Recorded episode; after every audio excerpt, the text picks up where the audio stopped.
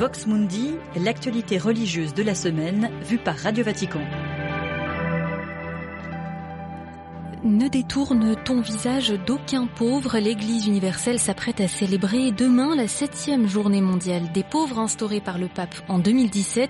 Une messe aura lieu en la basilique Saint-Pierre à 10h, puis l'évêque de Rome déjeunera avec 1200 pauvres au Vatican.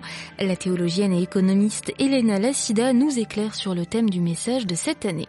Au pays du Cèdre, 81% des Libanais vivent sous le seuil de pauvreté, une préoccupation pour l'église locale qui organise un grand rassemblement demain à Bkerké, le siège du patriarcat maronite. À chaque époque, ces martyrs, le Colisée Montmartre ou le Christ rédempteur de Rio illuminé de rouge, alors que va commencer la semaine spéciale de l'aide à l'église en détresse internationale pour alerter sur le sort des chrétiens persécutés dans le monde, le pape a mis en exergue cette semaine l'héroïque sainteté martyriale. Bonsoir à tous et bienvenue dans ce Vox Mundi pour vous présenter ce soir l'actualité du Saint-Siège et de l'Église cette semaine. Delphine Allaire, je suis ravie d'être en votre compagnie. Rencontrer la pauvreté sous ses multiples formes dans notre monde contemporain, c'est l'exhortation de l'Église universelle ce dimanche à l'occasion de la septième journée mondiale des pauvres, une initiative instituée par le pape François en 2017 pour inciter l'Église à sortir de ses murs. Demain, le souverain pontife présidera donc à 10h une messe à Saint-Pierre en présence de nombreux pauvres avec lesquels il déjeunera ensuite à 13h dans la salle Paul VI, un geste concret accompli chaque année par le pape argentin qui a dédié son message cette année pour cette journée à une phrase extraite d'un des livres bibliques les plus méconnus, celui de Tobie, Ne détourne ton visage d'aucun pauvre. La théologienne et économiste Elena Lassida, enseignante à l'Institut catholique de Paris, nous éclaire sur cette invitation à la charité l'histoire que raconte le livre de Tobie euh, est centrée aussi sur une expérience d'aveuglement de cécité. C'est le père de Tobie qui va devenir aveugle. En principe, à la suite de vouloir faire le bien, on peut s'interroger sur, euh, sur cet aveuglement. Et je trouve que la lecture que fait le pape François de cette expérience euh, est tout à fait intéressante parce qu'il dit ce que cet aveuglement a permis au père de Tobie, qui était déjà très sensible aux plus pauvres, de faire lui-même l'expérience de pauvreté. Parce que c'est lui-même qui est devenu devenu fragile à cause de sa cécité. D'une certaine manière, il dit que ce regard apporté euh, aux plus pauvres, c'est un regard qui devrait permettre d'établir une relation de communion avec le plus pauvre. C'est pas un regard euh, d'aide euh, à distance, de compassion, mais sans s'investir vraiment, mais qui va se faire de l'intérieur puisqu'il va perdre la vue. C'est une manière de dire le regard apporté aux plus pauvres, c'est un regard qui nous permet cette relation forte de communion avec celui qui est dans la fragilité et la souffrance. Ce regard qui met debout, qui rend toute la dignité à ces personnes qui, à cause de ces situations de pauvreté, sont souvent humiliées, aliénées, abaissées. Un regard qui relève et qui remet debout. La théologienne et économiste Elena Lassida est l'une des artisans du rapport élaboré par le Secours catholique consacré cette année à la détresse rencontrée en France par les mères isolées, les femmes seniors ou les femmes exilées. La journée mondiale des pauvres se vivra de façon particulière demain au Liban. Les patriarches et différentes euh, évêques des églises du pays du Cèdre appellent à une large mobilisation à Bkerké, le siège du patriarcat maronite, pour faire entendre ce cri des pauvres dans un pays sous perfusion étrangère le chômage avoisine les 30% et où 80% de la population vit sous le seuil de pauvreté. Le témoignage de sœur Marie-Antoinette Saadé, elle est présidente de l'Assemblée générale des supérieurs majeurs du Liban. C'est un cri vis-à-vis déjà de l'État libanais qui ne répond pas à l'appel. C'est un cri euh, pour les pauvres, pour les nouveaux pauvres que la situation est en train de, de produire. C'est un cri qui est adressé euh, aux associations humanitaires dans le monde parce que la situation du Liban ne fait que dégénérer. La situation des écoles, la situation des centres sociaux, des personnes à besoins spécifiques, tout ce monde euh, est vraiment dans le besoin. C'est la sourde oreille, personne ne répond, les structures euh, publiques ne fonctionnent pas. Comment voulez-vous qu'ils prêtent attention aux, structures privées, aux écoles catholiques, aux hôpitaux catholiques, euh, à toute cette tranche qui est sur le terrain et qui travaille pour tout le monde. Le réseau associatif catholique humanitaire euh, ne peut plus nous aider comme l'année dernière ou les années d'avant. Ils arrivent aussi à bout de souffle. Les gens aident et heureusement, mais avec ça, la situation sur le terrain reste très difficile. Notre espérance euh, vient, je crois, de notre jeunesse. Et parmi cette jeunesse, il y a de futurs euh, chefs politiques des propos recueillis par Jean-Charles Puzolu.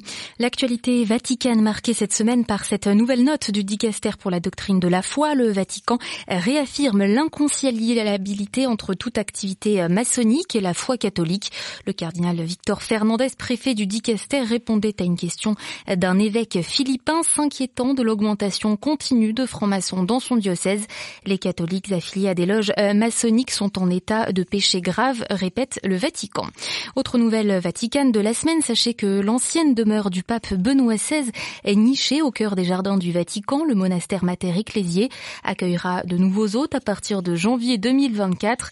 Le pape a invité des bénédictines de Buenos Aires à renouer avec la tradition contemplative de ce lieu, voulu par Jean-Paul II en 1994, où le pape Benoît XVI a donc vécu dix ans de sa renonciation en mars 2013 à son décès le 31 décembre dernier.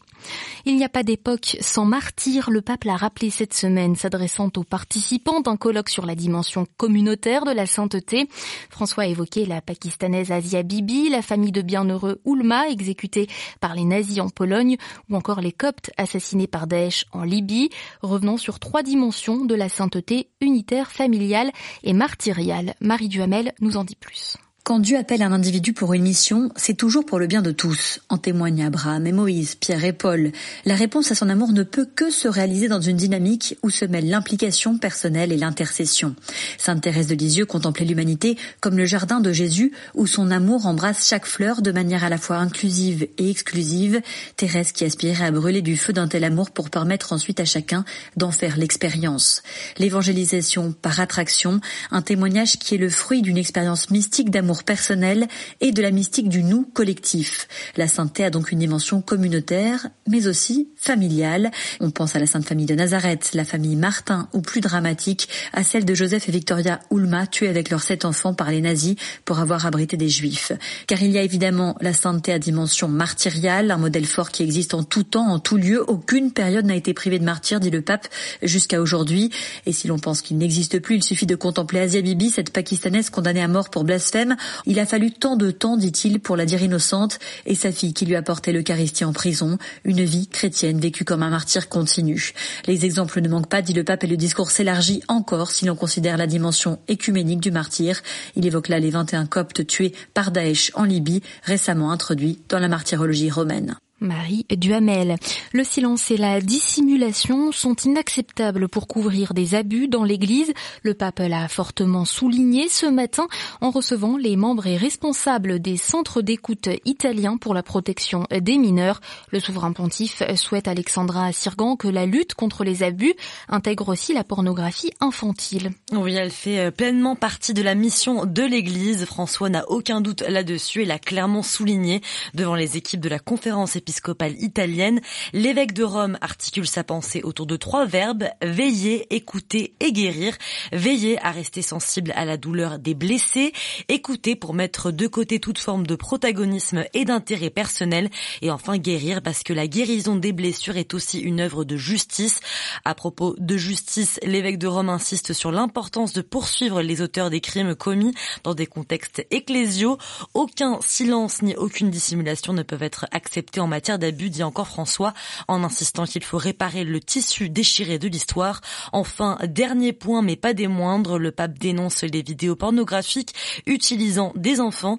Il invite à élargir la lutte à ces nouveaux phénomènes aux responsables et aux sources de financement. Merci Alexandra. Sirgan et le compte rendu de cette audience est à retrouver sur vaticannews.va.